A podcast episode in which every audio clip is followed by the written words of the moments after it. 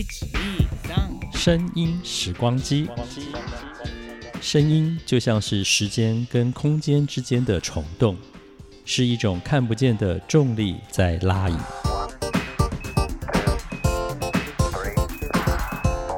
欢迎收听《声音时光机》，袁永新主持。欢迎来到声音时光机，听众朋友们好，我是袁永新。在今天的声音时光机里头呢，要为大家重温的是我在二零一零年，也就是十年前访问当时因为为了宣传电影而有这个机会。亲自认识到这位我从小看到大的艺人高凌风大哥，虽然他已经在二零一四年因为血癌过世了哦，呃，这个就是急性骨髓白血病，呃，享受六十三岁，所以那是我唯一一次见到他，然后聊得非常非常的开心。小时候看高凌风就觉得哇，他的造型很多变。然后他演唱的这一些流行歌曲曲风都非常的前卫。当然后来长大后就知道很多是翻唱西洋的歌曲，可是他还是很懂得怎么挑歌，然后把这些歌发挥的淋漓尽致。高凌风大哥他在一九六九年出道哦。然后之后呢，不管是电视台、唱片或当时所谓的秀场，他都红极一时。而且他有非常非常多的代表作品，甚至后来他的这些歌又被翻唱，又在走红。例如《冬天里的一把火》《恼人的秋风》之后被费翔翻唱之后，红遍了全中国大陆。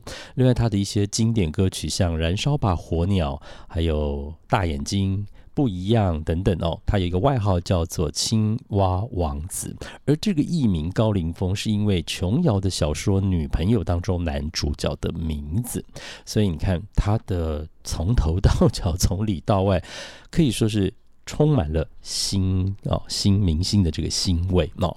呃，其实，在高大哥整个的生涯当中，他是典型的影视歌三栖，而且他也。入围甚至得过广播电视金钟奖，其中有一段很经典的就是一九八一年，民国七十年，他和邓丽君一起同台，然后要颁奖，然后在舞台上一段经典的对话哦，非常的不得了。一方面是当时高凌风他有很多争议性话题哦，然后呃，另外一个部分就是。都说他曾经追过呃歌手邓丽君，所以他们两个的关系就一直外界在揣测。没有想到两个人同框出现在广播电视金钟奖的颁奖典礼上面，所以就有一段非常精彩精彩的对话。那我在二零一零年访问高凌风大哥的时候，还特别播了这一段呃 当时他们一起颁奖的声音哦。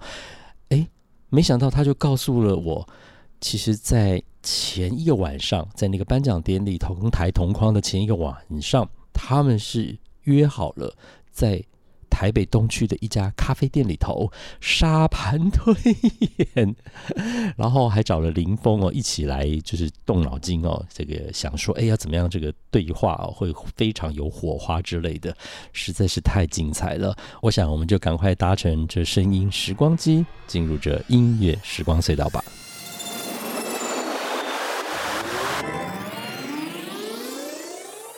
生活记忆卡，记忆卡，记忆卡，记忆卡，记忆卡，记忆卡。Memory stick of life.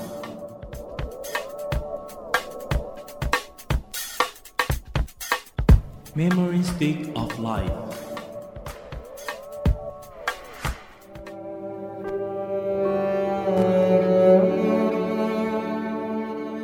颁奖典礼时常有许多感人的画面，以及许多让人回味的对话。在时光相隔数十年之后，在被听到的那一瞬间，常常会勾勒起无穷的思念。你知道吗？你知道吗？你知道吗？民国七十年，广播电视金钟奖由邓丽君、李济准主持，邀请到歌手高凌风颁奖。你知道吗？你知道吗？当时高凌风在电视上常常在服装与头发上挑战新闻局的尺度，而那时的新闻局局长正是宋楚瑜先生，于是有了下面这一段精彩的对话。这次新闻局请到您来颁这个最佳男女歌星奖呢，我觉得新闻局对您非常的照顾。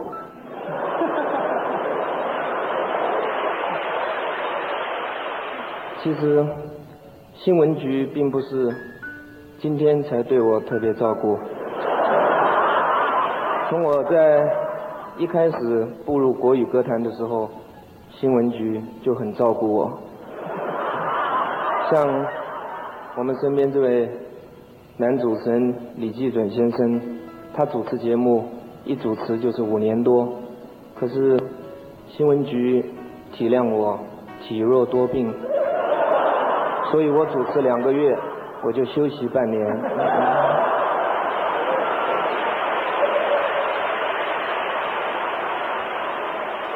而且，一般的歌星跟演员他们的节目录完影之后，不需要经过审查，可以直接播出。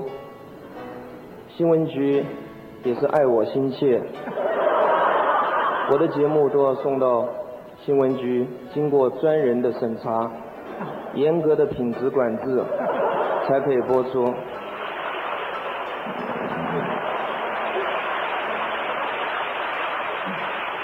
不过，我一直感觉到新闻局的长官的工作这么繁忙，我想以后这个管制的工作就留给华视好了。不过。许多呃圈内的朋友，就是连我在内，今天高凌风能够参加金钟奖，每个人都感到非常的意外。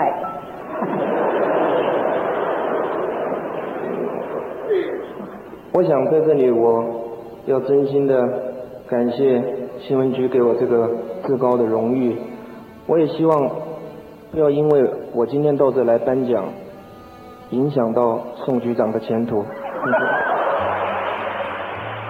欢迎回到节目的现场，警察广播电台行动午夜场行动会客室单元，我是袁永金。今天非常开心，请到我们刚听到的生活记忆卡的主角，三十年前他的声音，他现在本人坐在我旁边，我有一种非常迷幻的感觉。高凌风，高大哥你好，永金你好，还有所有的我们的听众朋友，哎，大家好，打开后 怎么样？声音依旧，但是岁月却不依旧。三十年前的广播电视金钟奖，你有那个画面吗？刚刚在听的时候啊。我有画面，你有画面。对，这个画面是在台湾电视公司。啊哈。那之后是因为我办演唱会的时候，是。那么我们首先花了钱跟他买得了，大概买了二十秒到三十秒左右。啊。那么之后，呃，这个画面。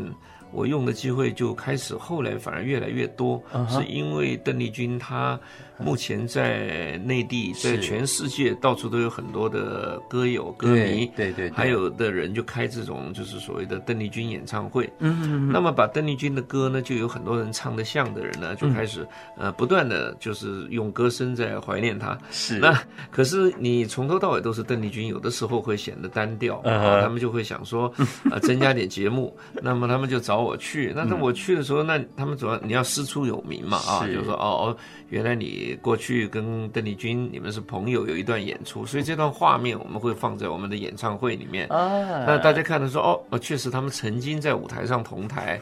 那么我们在上台的时候跟大家解释一下邓丽君的个性如何，是那么唱歌怎么样？是那当然呢，最有趣的就是呃，我可能就是来一段叫做模仿邓丽君。Oh my god！不过因为在三十年。前的那个时空点哦，呃，当然有很多的敏感，比如说呃，歌曲审查制度啦，新闻局有这个把关的尺度啦，然后您本身就是在这个呃当时的娱乐圈是个焦点啊，是一个话题，所以我一直在想象那个晚上那一段话，你准备了多久？其实这段话哈，就是。呃，也就是我们常有人说，哎，高凌风，你追邓丽君啊，追追追，怎么追呢？嗯，其实这段话其实就是在追的过程啊。所以这段话发生的时候，你正在追他？呃，肯定的啦，哦不是。呃，因为为什么呢？就是说，因为这段话你可以听得出来，这个这绝对不是说，呃呃，大家都不太愿意排练啊。OK。然后两个人就说我们上台见。这段话你可以听得出来，他那个用词遣字啊，嗯，我们几乎每一个字都经过了非常仔细的推敲。啊，你可以看啊，就好像他那个，就好像像雕塑一个雕塑一个美女一样啊。是。他每一寸啊，你看他那个那个字。呃，几乎那个里面，例如说我们打呃打顿点的地方啊，或者重复用的语句，嗯。或者说有信心跟有把握跟阴阳顿挫，嗯我们那个时候就我我觉得我们就有推敲过，嗯哼，呃，打比方他最后啊，嗯。呃，我希望呃宋局长不要因为我今天来颁奖而影响到他的前途，诸如此类。他那个字的每一句都是因为要邓丽君先丢一个词给我啊，我个人感到很意外是啊，那我才能够接嘛。是是啊是是是，所以那还有那个那个为什么人家会笑呢？因为邓丽君她还唱作俱佳，她不是说她站在那讲，她每讲一个。讲一段话，她就看着我，头一抬一撇啊，她那个表情对对对对，风情万种 啊。那头发一甩就往旁边一走，就说嗯，意思就是说我题目丢给你了。你自己想办法吧。哎，对，那可是观众看到这个画面的时候，就在想说，哎，对呀、你要怎么说呢？你要怎么说呢？对，那你要说的时候，当然你讲硬邦邦的就说，对不对？啊，敬我的何必敬我的呢？对不对？其实 其实我也是照规矩在做啊，希望以后不要敬我。那整个的这种乐趣、嗯幽默，可以说。都没有了啊！那可是为了这一段呢，我们在前一天晚上我还记得，我们是在一家啊 piano bar，哇，你连这个都还记得很清楚，这个是永远忘不了。，Oh my god！因为我们在 piano bar 的时候呢，其实我们就在对这个稿。对，那那为了我们的意思是说，我们要把它对的精准。那但为了要精准，就一面对嘛。嗯啊，其实已经都会了。嗯嗯那表示为了还要对，好吧？那我们现在轻松一下，那大家唱唱歌，喝喝酒，喝喝酒以后我们再试一下。因为他那个词哈，有的时候你会对第一次是觉得应该这样讲，哦。那你对第二次又觉得，哎，这个地方其实不要，就把它修掉一点。嗯啊。当当然那个时候我不得不承认啊，嗯。呃，我们我们这个这个词哈，里面像最后这一句，这个最经典的啊，不要影响宋局长的前途。那这一句词其实是林峰想的。啊，对这这个应该没有人知道过。我我想高凌风，你今天要不说出来的话，呃，你一个人都认为这是你个人的功劳。功劳呃，那我刘峰对这件事情是呃是我是非常有意意见的对的啊，对，所以呢，呃，那那个时候就是因为林峰他。是大家都知道，林峰其实是一个、呃文学底子相当不错的，嗯而且他也是一个高度幽默感的人，所以他的啊八千里路云和月是你想的吗？啊，那 肯定是肯定没有他他八千里路他又找高手，哦对对对，林峰他本身他他有个习惯，就是说，呃，所听所看，他会做笔记。嗯哼，但是他在做八千里路的时候，他就找到了，呃，如果我没记错，就找到了那个时候叫做詹，应该叫做，呃呃詹啊，反正一个呃那个是最棒的一个这个叫做我们那个时候的等于说的编剧啊，呃，应该虽然我他的名字我现在讲不出来，但是是我想姓詹的不多，嗯啊，OK，啊，那么那他请的这一位呢，就是帮他论稿。啊哦，帮他这个把他的那个词汇啊，还有他在，因为他八千里路里面，他非常重视他的重视他的那个修辞啊，例如说呃两岸当时的氛围啊，加上说你要怎么形容呃呃呃内地那个时候。的财富上面比较贫乏，而精神的满足，你要用什么样的词汇？啊，那你要讲的北方的那种、那种、那种呃呃旷野啊，或者那种沙漠，或者那种北方的冰雪，那你要用什么样的词句啊？把它形容出来，让人家觉得你是是真的在很自然的描述，而不是夸张啊，也不是恭维啊，也不是拍马屁。所以我觉得林峰他确实是下的功夫。高大哥，你要想哦，你从民国六十、七十、八十九，我们快要到那个一百开头了哦，你。五个十年就就这样过来哦，哎等于是半个世纪哈、哎，这个不是很多艺人可以办得到的一件事情。这个这个其实我觉得对于台湾整个民国在要过一百岁生日的时候，你就占掉很大的一个版面，你知道吗？那里面有很多的回忆在这当中。是啊是啊其实我们说起来哈，我们讲那个，我们讲是四九年啊，四九年撤退来这边。是，呃，我记得钱大概也不多吧，嗯哼，呃，大概在呃一个礼拜前啊，我在内地的时候，我在济南碰到一些朋友啊，嗯我们就聊天啊，我就讲到我说，其实我们当时我们撤退哈，我光我就这么淡淡的我说当时我们撤退，结果嚯，全场的内地那些朋友就直接啊笑到就有的该就是就差没在地上爬，你知道。这么丰富的反应？啊，对对，他马上把旁边的人叫过来，他说：“快点快点，再来听高凌风讲什么？讲说他当年国民党怎么样？”我说：“我说撤退。”他们又哇又一阵大笑。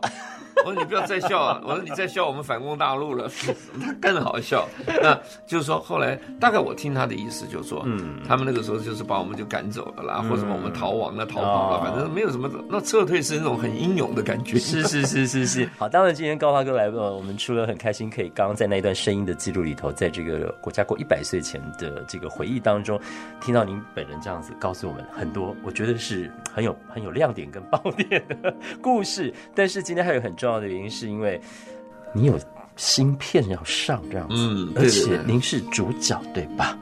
嗯，其实，呃，因缘聚会啊，其实我觉得演艺圈哈，一直很多人在跟我谈怎么样能够在演艺事业能够发光发亮啊。是，嗯，呃，我一直发现，就是演艺事业其实在很多时候是要靠集体创作啊，嗯，而不是一个人的本领多大。那么今天，呃，如果有人找你拍戏，我现在的感觉觉得说，其实是蛮幸运的啊，啊，就是说，呃，其实，呃，人每个人都可以做。啊，很多事情，嗯啊，包括现在你说谁是最高的领导，谁是什么不得了的人，你把他换掉，我想市长我们再换六个人啊，台北市也不会改太多哈，就是这个不是很严重，你懂吗？就是就就摸，就是说没有谁很了不起，你知道吗？是是是啊，那可是那所以说人家找我拍戏的时候，我的感觉就是说，哎，那人家为什么要找我？那我们是不是第一个要先很感谢、感激人家啊？第二个，我们是不是应该把这个工作做好？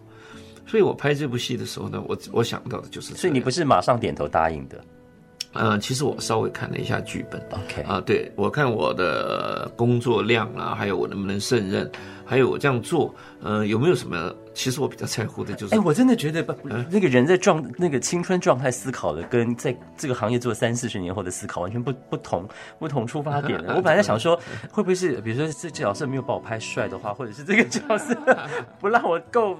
够发光发亮，可能我觉得真的是不同年龄的时候想的点不同。没有错，你刚讲的一个关键啊，就像呃，其实我在呃差不多一年多前拍的《一夜台北》是，那《一夜台北》的时候，他一开始就是叫我去演一个流氓，就是黑社会的老大。嗯哼，呃，可是他又讲一句话，他这个黑社会老大呢，要非常的温柔啊，而且不凶。呃，我一听我就觉得，嗯，这个这个导演有想法啊，啊，所以呢。呃，假如有一天这个我这个《一夜台北》，我如果得了最佳男配角，大家不不要太惊讶，因为因为确确实实为什么呢？因为大家都习惯把黑道演得很凶，是是是是。那可是大家一定会很好奇，那那你要演黑道又不凶又很温柔，嗯，那怎么演呢？嗯哼，其实我就看过黑道，是温柔的，非常温柔，真实生活里吗？啊真实。因为他要他要杀你，他还在跟你笑，你看他还不温柔吗？你想这个画面有一点恐怖。对对对，因为因为黑道真的境界到的时候应该是这样嘛，对不对？当然是跟你每天还是谈笑风生。所以这一部要上的新片实习大明星，好，我们先休息一下，待会儿回来跟我们的高凌风高大哥好好聊聊，就是在这个拍的过程，因为这戏就快上了哦，这过程当中有没有一些有趣的事情？而且他跟很多后生晚辈互动，最重要是他在这一部电影里头，他演一个过气艺人哦，我觉得一般的。艺人对这两个字过期是敏感的哦，是很容易挑动某种神经的。可是我完全在高大哥身上完全看不出他有什么神经是被挑起来的。我们待会来聊聊这部分。OK，休息一下，马上回来。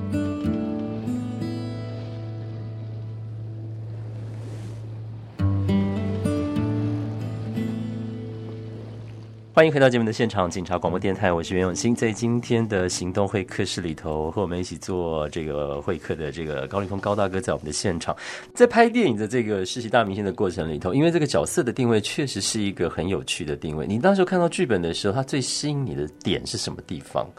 因为这是一个过气艺人的角色。对对对，其实这个过气艺人他。最重要，他这个过气艺人，他是是是是过气没有错，可是他电影他的呃呃走向就是说他他后来被激励了啊，就是说他为了带一些年轻的小朋友，就看到年轻小朋友有的不听话啦，他一面教育别人，就一面就好像从教育别人的时候又听到像自听到在教育自己的声音。哦，原来是这个意思。对，所以我们常常其实像我现在是中华华人讲师联盟的啊，我是。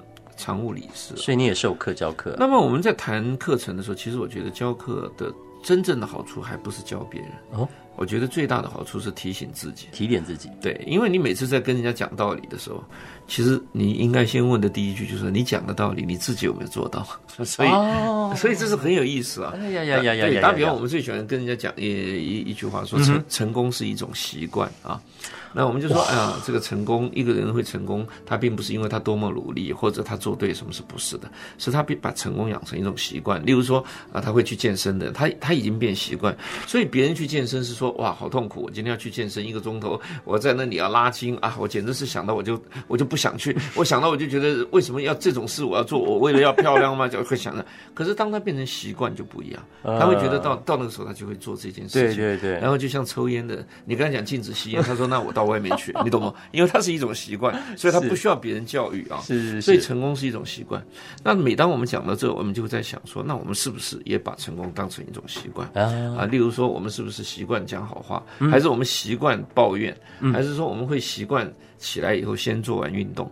我们会开始发现说，原来我今天来讲课之前，我自己该做的运动都没有做，然后我自己应该把这个生活调整，我都没有调整。可是我现在却站在台上去教育所有底下的人说，成功是一种习惯，那不是在侮辱自己吗？你懂不懂？所以你讲完课以后就会觉得说，哦，我应该真的。假如我能够照着我所讲的课去做，嗯哼。那我才是一个好老师。那如果你现在在拍片看到这些后生晚辈们的反应跟表演的时候，嗯他有让你去联想起哎以前的我，或者是哎你看过的以前的一些画面或什么出来？哇然后，有一个最经典的是什么没有没有没有，那是我演，那不是演实习大明星呢，是一夜台北，我跟那个谁的时候，我跟那个郭采采洁啊啊，有一段我到现在我一直觉得是经典，这么难忘，一定要说啊，。一定要说，一定要说。嗯，这个照理说本来是要进广告，但算了，但是是直接说了。是。啊，因为我过去哈，我刚进这个圈的时候，我嗯就我就去拍了一部电影啊，叫嗯。叫《迷你特工队》，是朱延平的。那里面有林青霞啊这一些啊啊，我就很快乐。结果我去拍戏的时候，我一去到现场啊，大概呃早上九点多吧，嗯。啊那天到了那我就看，诶，有个人来的比我早，我一看是孙越，我想孙越你那么早来干嘛？就看他坐的那很稳的在那看报纸呢。我一去到那，我说导演怎么样？嗯，哦，因为我有事情，导演就说马上拍，马上拍，就啪噼里啪就几个镜头拍完了以后，中午吃饭的时候甚至于就不吃了，就说先把高凌风的拍掉啊，他他有事。要拍完了，大概到下午三四点啊，我就拎着东西要走了。哎，我一走出来的时候，一看，哎，孙越怎么还在那里坐着？还在那，但是不是看报了，在看书。那我想，你看这个人来那么早，对不对？我拍完戏，他也没看到一个镜头，我就走了。好，这那也没说什么。那镜头一跳，三十年以后，现在我又要去拍戏了。我也是很早，大概早上七点多我就去了。然后然后九点多就来了一个人叫郭采洁，那郭采洁他们就说郭采洁因为有事他先拍，他噼里啪啦啪拍到下午，他拍完了你知道，他走了，然后就看到我还在那里，你你你也在看书吗？呃，我我已经不看书了，我已经在发呆了。呃，我看着哎这个好有趣、哦。对对，我看着郭采洁的背影，然后我就想起那个朱自清那个背影。那啊，这个好好玩。对啊，那我就说，你看哈，三十年前对不对？哦觉得人家这个老艺人呐、这已经过气了，所以啊，要来得早，对不对？走得晚，对对不对？三十年后，对不对？自己我自己来来得早走得得。晚。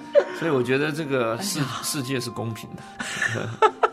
你那时候心里头是是觉得怎么想？就是真的是历史在在在重演吗？你是这样的想法吗？我是觉得说，第一个呢，我我们不会太在意啊，嗯就是说，因为今天郭采洁她那个时候其实她当然没有现在红了，因为她拍《一夜台北》的时候还其实并不是还是比较新的状况。对，但是我是觉得说嘛，小女孩嘛，对不对？我们让她先拍嘛，没关系嘛，对不对？何必让她等呢？这是我们的第一个想法。嗯嗯。呃，第二个想法呢，因为我们既来之嘛，嗯哼，那么他拍他的戏，我正好其实我是可以看看书，嗯哼，那很多我们没有时间看书的时候，在这个时候我们心突然可以看很静，对哎呀，那我觉得真的是一个好时间，谢谢他，真希望他拍久一点啊，我可以多看点书，对，真的是。对，那当然，另外一点也就让我们发现啊，时、嗯时间是这么样的快啊，是啊，呃，岁月匆匆啊，那、昨天跟今天看起来是昨天，事实上已经隔了三十年。嗯哼，那么所以说，一个三十年的后面的还有三十年，嗯哼，那所以人生确实是很短，嗯哼，那就更会觉得说，人其实没有什么好计较。嗯哼，这个时候我们的体会就是说，呃，快快乐乐的把每一件事做好，会比较重要。嗯哼，那我们我们其实呃每天所谓的有有感而发也好，或者经历了演艺圈的点点滴滴也好啊，呃，不外乎是让我们觉得说，呃，生命的很多事情啊，其实都不如想象的那么重要。嗯，呃，不妨可以努力工作，但是淡淡的，嗯，去对得失啊，啊，去做另外一层的一个呃享受。高大哥，我可以这样问你吗？就是演艺这份工作，你觉得它是偶然还是注定？对于你现在来想这件事情，嗯，那呃，我可以讲，我直接讲，它是百分之百是注定，它绝不是偶然。嗯哼，呃，每一个人的一生很多事情。它基本上在注定跟偶然之间，哦，常有人说，呃，两者皆是啊。嗯，比如说它也有偶然，也有注定。嗯，呃，可是天命它本来是注定的。嗯哼。那么所有的偶然，在你生下来以后，呃，这个命是你的，这个运就要靠你自己的修为。嗯嗯。所以你是不是可以改啊？或我们不要讲改啊，我们常常不能讲说不能改这个命。嗯哼。但是我们可不可以转？嗯啊，转这个运。嗯。我觉得这个就是很大的学问了。好，我们先休息一下，待会我要跟这个高大哥请教，因为这两年他在两岸之间看了很多的年轻人，这一次又参与这样的一部电影的制作跟拍摄，他应该对于两岸年轻人现在的一个状况、思考、想法，跟他们所表现出来的，一定有他自己的观察跟感触。我们待会跟大家聊聊这一块好不好？因为你晓得，一九八零年这些人快要三十岁了，一九八零呢是这个所谓的一胎化的这个对岸开始执行的那个年代，一九八零对我们这个年代来讲，就是我们的这个七八年级的这个生七八年级生，我觉得他们现在在很多的这个价值跟态度上面有出现相当某种程度的差异，你应该看的最多。你在很多的这个当评委的地方，或者是在两岸的一些活动当中，你应该会看到他们。我们待会来聊这一块好吗？好，谢谢，他马上回来。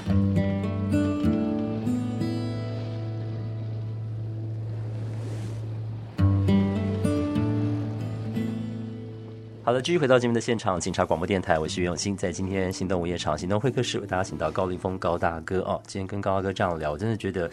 我我我应该可以常找你聊天吗？我我我觉得我我很空的，你放心。我觉得你很多观察是我很想不断的去跟你讨论的这一件事情。我们刚才说到这个呃，一九八零后出生的这些年轻朋友，一个一个要走到三十岁这个关卡。那其实年龄之于人类哦，以前可能就觉得它是个数字，或者是可能是我们常说什么三十而立，好像都被贴了一个标签。可是我们越来越发现，他三十确实是有一种很奇特的一个心情上的一个变换。然后在这之间，我们就看到。在这之前的我们所谓的年轻朋友，现在在两岸之间，在竞争上面，在思考上面，求学态度上啦，工作态度上啦，跟他们梦想的追求上面，都有很明显的不同。你自己怎么看待这两两个之间的不同？呃，其实我觉得基本上，呃，在呃台湾这边哈，嗯嗯，早期这边的时候，我们读这个儒家思想啊，孔孟学说，我觉得这个。其实基本上，我觉得是有，还是有它的一个一定的一个程度上面对小孩子有一个正面的好影响啊。就是说，因为这个呃，这个所谓的孔孟哲学哲学啊，就是说，他孔孟思想里面，他还是有这个说父慈子孝兄友弟恭哈，就是说比较讲究一些伦常伦常，或者讲一些义正义啊，啊，或者说羞耻心嗯啊，我觉得这个还是很重要。嗯，那呃，在内地呢。呃，他们的教育过程我不是那么清楚啊，可是我觉得他们有一点，呃，我觉得我们如果假如我从一个角度来讲，我们就去讲一下优点的话，嗯，我倒觉得他们这个叫八零后啊，嗯，八零后，所以八零后的这批小孩子呢，就是呃现在要三十岁的啊，嗯，我觉得他们非常。呃，可怕的是，他们的竞争力是非常强的。他们很重视机会，对不对？对他们，呃，好，OK，他们重视机会，呃，他们也重视金钱，是啊，他们重视名牌，呃，呃，更可怕的是，他们那边的机会竟然比我们多很多。嗯，啊，所以，所以，所以大家都在拼。比如说，他 GDP，他拼八要过九，你就必须要做到。所以在现在的时候，我就慢慢就开始在研究，嗯，啊，这个社会主义。跟所谓的民主啊，像这种资本主义，它这里面你要去研究它的得失的时候，你会忽然发现到，我们今天这边要动一块土地，我们就可以抗争三年，然后到最后的时候，呃呃，谁也不对，谁也都错，都对，最后都没有动，都没有动。嗯，可是那边他三个三个月，他已经把你们三年的事情他已经做完了，所以你要知道。当以前他没有钱的时候，他的竞争力是弱的。嗯，他虽然很努力，但他很弱。嗯，但是他现在已经他整个富起来了。嗯哼，如果他再用这种速度下去，我告诉你，是太可怕了。所以他要找我们一起打败美国啊。呃，所以，所以，所以他们讲的是对的。对的。所以呢，那我们再还是回到主题啊，就是两岸的八零年后，我觉得我们这边的年轻的小孩子啊，呃，应该要有一个警觉，就是说我们的工作机会是不是在这里，是不是明显的啊比以前反而少了？所以在这个时候，你必须要很努力。我讲一个最简单一句话，大家体会一下：如果你在台湾，你是一个跳水冠军，我相信你很满意。你到大陆去，我可以保证你前十名你都进不了。所以你在这里就知道，真的有一有一种动物是很可怜的。呃，传说中那个动物叫青蛙。但是变王子就还不不一样，因为青蛙在井里面呢，它真的以为天呐就只有井这么大哈，所以我觉得呢，在今天在这，我们这个苦口婆心啊，我觉得我们在这个时候真的是要不要低估别人，嗯。啊，那我们自己呢要要提高竞争力，啊，像呃我们在这边。呃，办这个星光比赛啦，我们讲歌唱嘛啊，星光比赛，我们这一天到晚都在讲，包括讲电影好了，嗯。人家的十月围城啊，他们的电影呃什么非诚勿扰，他们唐山大地震不得了，他们唐山大地震现在一震震到现在还在震啊，很恐怖啊。对，它是它一个标题啊，那好像是什么什么二十三秒钟哈，二十三秒钟。带来什么什么二十三年的回忆，反正，对，就是说他们有很多的词，但是最重要这个唐山地震，他们比不上科技外国人，但是他可以用感情戏去弥补，所以我想，呃，唐山大地震也好，他们的电影也好，呃，他们能够走上那个呃什么世界影展也好啊。那加上他们人多，对，我们不能够再用过去的思维想说他们是贫穷的，呃，他们的文文化是沙漠。那我觉得如果还有这个想法哈，是非常危险。嗯，因为我才呃上个礼拜到了青岛，嗯，我看到青岛的海的时候，因为我八年前去过，嗯，我这次看到青岛正好是他做海洋季一个季节，是我看到青岛那个海的时候，我忽然，嗯，我就想起了台湾的。北边海岸有一个叫芙蓉海岸乐器，对对，我真的想起来，真的，我太感动了。三十年前的芙蓉跟三十年后今天的芙蓉竟然没有改变。我真的感动啊！我们把原生态保护的太好了，是不是？人家已经把一个海滩从从零变成了一个叫做国际观光的一个都市啊，太可怕了。嗯呃，所以我想，总之啦，呃，年轻人呃，他们喜欢快乐，喜欢呃创意，喜欢时尚，嗯，但是不要忘了，呃，竞争者。嗯，是跟你来自于对岸，他们是很厉害的。是啊，是啊，所以我想今天听高大哥讲这么多，因为我最近在做两岸的这样子的一个文化上的一个一个比较也好，一个一个冲撞的一个呃之后的一个感官也好，我我我觉得接下来两岸年轻人有一件事情可以去思考，就是呃人生的价格跟价值这两个东西的不一样，你追求的是一个什么？然后我觉得在这当中你会找到属于你要的那一个。价值，但是别人在你贴的上面给你的是一种价格，你必须要搞得清楚，就是说这两个之间是不一样的事情。如果你懂自动价格却却不要价值，那你就会留在那个里头。好，高大哥，太感谢您，今天听你说好多故事，高大哥，谢谢，谢谢你，谢谢，拜拜。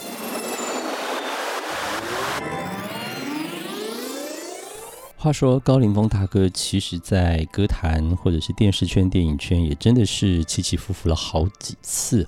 呃，像他也曾经在当时只有台视、华视、中视的时候被封杀过，但他都没有放弃哦。甚至在二零零四年那一年呢，他又因为他的模仿，受到了《全民大闷锅》还有二一零零全民乱讲的器重。在这两个节目的模仿秀当中，因为实在是太出色、太令人捧腹的表演，造成了轰动。他又再一次的回到了演艺圈。呃，我在访问他的二零一零年，当时呢，他也不止这一部电影哦，那几年他都有好多的电影的演出。所以现在回想起来，其实高凌风大哥整个人生。真的就像是我们常讲什么沉浮星海，可是仍然时有佳作，他就是这样的一个很典型的例子啊。呃，另外一个就是我觉得他在歌坛的一个很重要的贡献，是他把很多当时大家还不熟悉、曲风比较前卫的一些歌曲填上了中文歌词，让台湾的歌迷有机会去接触到、认识到。在其他的国家流行的一些比较新的音乐类型，这也是当时高凌风大哥耳朵非常敏锐，然后可以器重相中这些歌曲，把它引进到台湾来的另外一个很大的贡献。好的，希望今天我们在声音时光机里头重回到二零一零年，然后也在这里头又回到一九八零年，听到当时高凌风跟邓丽君在一起。颁奖的对话的时候，相信这个声音里头隐含的重量，到今天听起来都还是非常的令人感动的。下一集又有哪一位重量级的访问来宾呢？我们下回空中再会喽，拜拜。